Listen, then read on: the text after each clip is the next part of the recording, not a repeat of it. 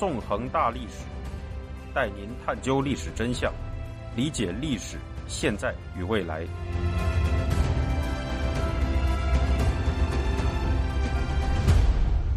大家好，欢迎大家收听《纵横大历史》，我是主持人孙成。今天我们将进行香港历史系列节目的第十二讲《何去何从上》，带您继续回顾香港的过去。在此前两讲中，我们讲述了第二十五任港督麦理浩在一九七一至一九八二年间实行的诸多改革措施。作为最受民众欢迎的港督之一，麦理浩与民众此起彼伏的抗争进行了良性互动，进而推行了一系列改变香港社会面貌的改革。经过麦理浩改革，一九八零年代初的香港。形成了高收入的服务业发达的社会结构，并拥有了比此前清廉亲民的多的政府机构。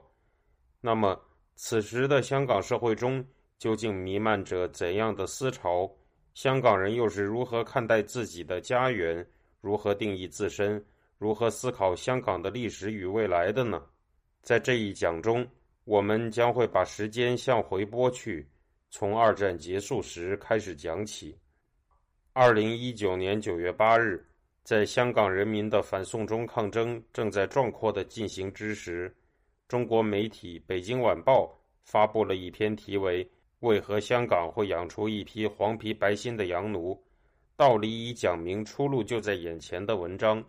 对香港人民横加污蔑。这篇文章说。为什么回归后的香港会养出一批黄皮白心的洋奴呢？从卑躬屈膝当英国殖民地的二等公民，到挺直腰板当中华人民共和国的公民，老一辈香港人的家国情感来自切实的人生际遇。相比之下，香港青年成长在回归祖国后的香港，对港英政府统治时期的境遇没有了解。这篇文章。延续了中国当局一贯混淆是非的口径，总体而言可谓不值一驳。值得注意的是，这篇文章将英勇反抗共产集权的香港人民称为“黄皮白心的洋奴”，说拥有抗争精神的香港人民在英治时期是所谓卑躬屈膝的二等公民，反而将残民已逞的中共和港共政权统治下饱经残害的香港人民说成是挺直腰板的。更不用说，这篇文章完全无视年长的香港人中也有大量像王婆婆这样的抗争者，编造了将老一辈香港人与亲共派划等号的虚假宣传。这种颠倒黑白的话术，只需要看一看香港历史就能够不攻自破了。事实上，在英治时期，香港民众曾一次又一次走上街头，为了捍卫自身的权利。对抗不公不义之事，奋起抗命，也由此促进了英治香港政府不断推进改革，使香港社会不断走上良性发展的道路。今日的香港抗争者，无疑就是英治时代那些抗命公民的政治继承人。值得追问的是，成体系的香港公民运动思想究竟是从何时起源的呢？追根溯源，我们便会发现一位。从二十世纪五十年代开始活跃的人物马文辉，对于许多听众来说，马文辉的名字或许有些陌生。不过，如果提及马文辉的家族产业的名字，许多人想必就会很熟悉了。马文辉的父亲正是二十世纪初一位有名的大商人，祖籍广东，居住在澳大利亚的马应彪。而马应彪在一九零零年开设于香港中环的百货公司，正是当时香港规模最大的百货——先施百货。在此后的半个世纪中，先施百货曾在上海、广州开设分店，其中上海的先施百货大楼更是二十世纪上半叶上海的地标建筑之一。作为马应彪的儿子，马文辉于一九零五年在香港出生。是先施百货的少东家，可以说是一位含着金汤匙出生的富二代。在人生的青壮年时期，马文辉曾因公司业务在英国居住，并有过在法国、澳大利亚的生活经历。认识不少英国政要，在西方民主国家的长期生活经验，使得马文辉拥有了广阔的国际视野，对于自由民主理念也有很深的认识。随着二战结束，定居香港的马文辉开始了他长期的从政生涯。如此前所述，在二战刚结束后不久的1946年，第二十一任港督杨慕琦曾推出过一项名为“杨慕琦计划”的改革方案，试图在香港实行民主政治和种族平等。受到这一消息的鼓舞，马文辉从此开始了对香港民主问题的关注，并加入了当时香港的两大民主派政治团体——香港革新会和香港公民协会。此后，由于杨慕琦计划被其继任者葛量洪搁置，深感不满的马文辉便于1953年开创了政治团体联合国香港协会。联合国香港协会的创立响应了生效于1945年的联合国宪章。联合国宪章第一章第一条表示，联合国的宗旨包括发展国际间以尊重人民平等权利。及自觉原则为根据之友好关系，并采取其他适当办法，以增强普遍和平。第十一章关于非自治领土之宣言则表示，联合国各会员国与其所负有或承担管理责任之领土，其人民尚未臻自治之充分程度者，承认以领土居民之福利为至上之原则。并接受在本宪章所建立之国际和平及安全制度下，以充分增进领土居民福利之义务为神圣之信托。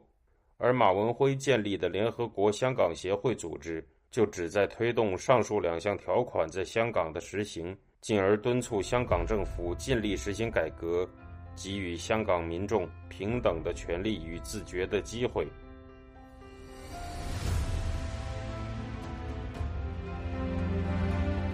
听众朋友，您现在收听的是自由亚洲电台《纵横大历史》栏目，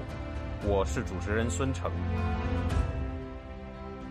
一九六零年，联合国大会通过了第一千五百一十四号决议，给予殖民地国家和人民独立之宣言，宣布所有的人民都有自决权，且附庸国人民拥有完全实现独立的权利。受这一决议启发。马文辉的联合国香港协会在第二年向香港政府发出了一份改革计划书，提出应不分种族、国籍的将公民身份和公民权利给予所有香港长期居民，并实现立法局的市民直选，从而实现香港自治。除了敦促政府进行政治改革外，联合国香港协会也投身于社会运动之中，于每周日和周三的下午五时。在港岛中环的香港大会堂八楼举办海德公园讲座和民意讲座，模仿英国伦敦海德公园的自由辩论活动，为市民提供了一个讨论政治、社会及文化问题的平台。通过这一平台，马文辉得以向民众普及政治常识，并为民众创造一个表达民意的空间。一九六三年，马文辉将他的政治组织进一步升级。与包括多位英裔香港居民在内的香港自治支持者建立政党——香港民主自治党，简称民治党，制定了促进香港自治政府的实现，使香港能增进经济社会和政治的民主化，保证全民获得社会的正义，提高香港在英联邦内成为一自治城邦的政纲，并提出英国只应在香港保留国防权和外交权。香港总督则应是一个虚位职务，政府应该由在大选中获胜的多数政党组成。在这一政治蓝图中，虚位总督和民选政府的关系与加拿大、澳大利亚等英联邦国家的情况十分相似。值得注意的是，马文辉的思想里还带有相当强烈的香港本土主义色彩，可以被看作今日香港本土派的思想先驱了。马文辉虽然对英国不民主的治港模式感到不满，但他也认为中共的统治是一种恐怖主义政治。因此，马文辉虽然对英治香港政府总体持反对态度，但他并没有像当时的港共势力那样去认同共产中国。不过，马文辉也没有像当时不少香港反共人士那样寄希望于国民党。在马文辉的观念里，香港人事实上不同于国共两党所定义的中国人概念，是一群没有国家身份的人，剩下的只有香港这个唯一的故乡。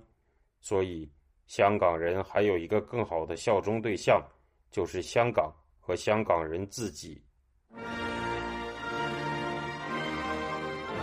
在民治党成立后几个月，当时在任的第二十三任港督伯利基曾称马文辉是臭名远播的爱出风头者，并向英国殖民地大臣报告称，民治党的主张不切实际，也无法影响任何负责任的意见，因此无需被政府认真对待。从这个现象可见，马文辉和他的民治党引起了当时香港政府的警惕。一九六六年，联合国香港协会副主席、香港英裔立法局议员杜叶希恩出访英国，促请英国在香港进行民主化改革，给予香港自治，得到了马文辉的大力募款支持。在这一年四月，香港民众发起了抗议天星小轮加价的大规模公民抗命活动，并遭遇政府的粗暴镇压。马文辉和杜叶希恩。积极参与了这场社会运动，为抗争运动中的死难者举行公祭。此外，马文辉还曾为被捕抗争者提供过法律援助。在反天星小轮加价抗争失败后，马文辉决定此后不再乘坐天星小轮上层，以示抗议。一时之间，以马文辉为代表的香港自治运动声势相当浩大。不过，到了一九七零年代，由于内部成员政见不合，马文辉参与创建的民治党又分裂出了推崇民主社会主义的工党和民主社会党。至于马文辉本人，也因为对政府长期持激烈批评态度，而被温和派从民治党的领导层中排解了出去。这样的大分裂给香港自治运动造成了重大打击。在这之后，民治党。工党和民社党的成员都不满千人，难以运作下去。在这样的情况下，马文辉仍然没有放弃争取香港自治的抗争。在二十世纪七十年代，他继续以海德公园讲座为平台发声，宣扬自己的政治理念。而他的这些行为也没有遭到英治香港政府的打压。一九九二年，末代港督彭定康上任。其后进行了卓有成效的民主改革，将香港变为了真正意义上的自治城市，从而赢得了马文辉的好感。一九九四年，马文辉以年近九十的高龄去世，结束了他精彩的一生。总体而言，马文辉的许多思想都具有相当程度的超前性。他将香港建设为自治城邦的主张，以及由此提出的多项政治改革措施。是到了英治时代末期才在香港基本实现的。至于他将香港定义成一个城邦，认为香港人非英非中，并将香港人作为一种独特的身份认同和政治共同体的观点，则具有更为超前的色彩。在他之后，直到二零一零年代前期，本土主义思潮在香港兴起，与他的这些观点类似的思想才再次在香港流行开来。并促成了此后不断展开的香港抗争运动。作为时代的先驱，马文辉无疑是二战后香港政治思想界中一颗耀眼的明星。不过，除他之外，当时的香港还存在着多种与马文辉的思想迥异的思潮。这些思潮以及相应的社会运动，也在塑造着当时香港人对自身的定位与认同。以及香港人对香港未来的思考，在下一讲中，我们就会讲一讲这些思潮的情况。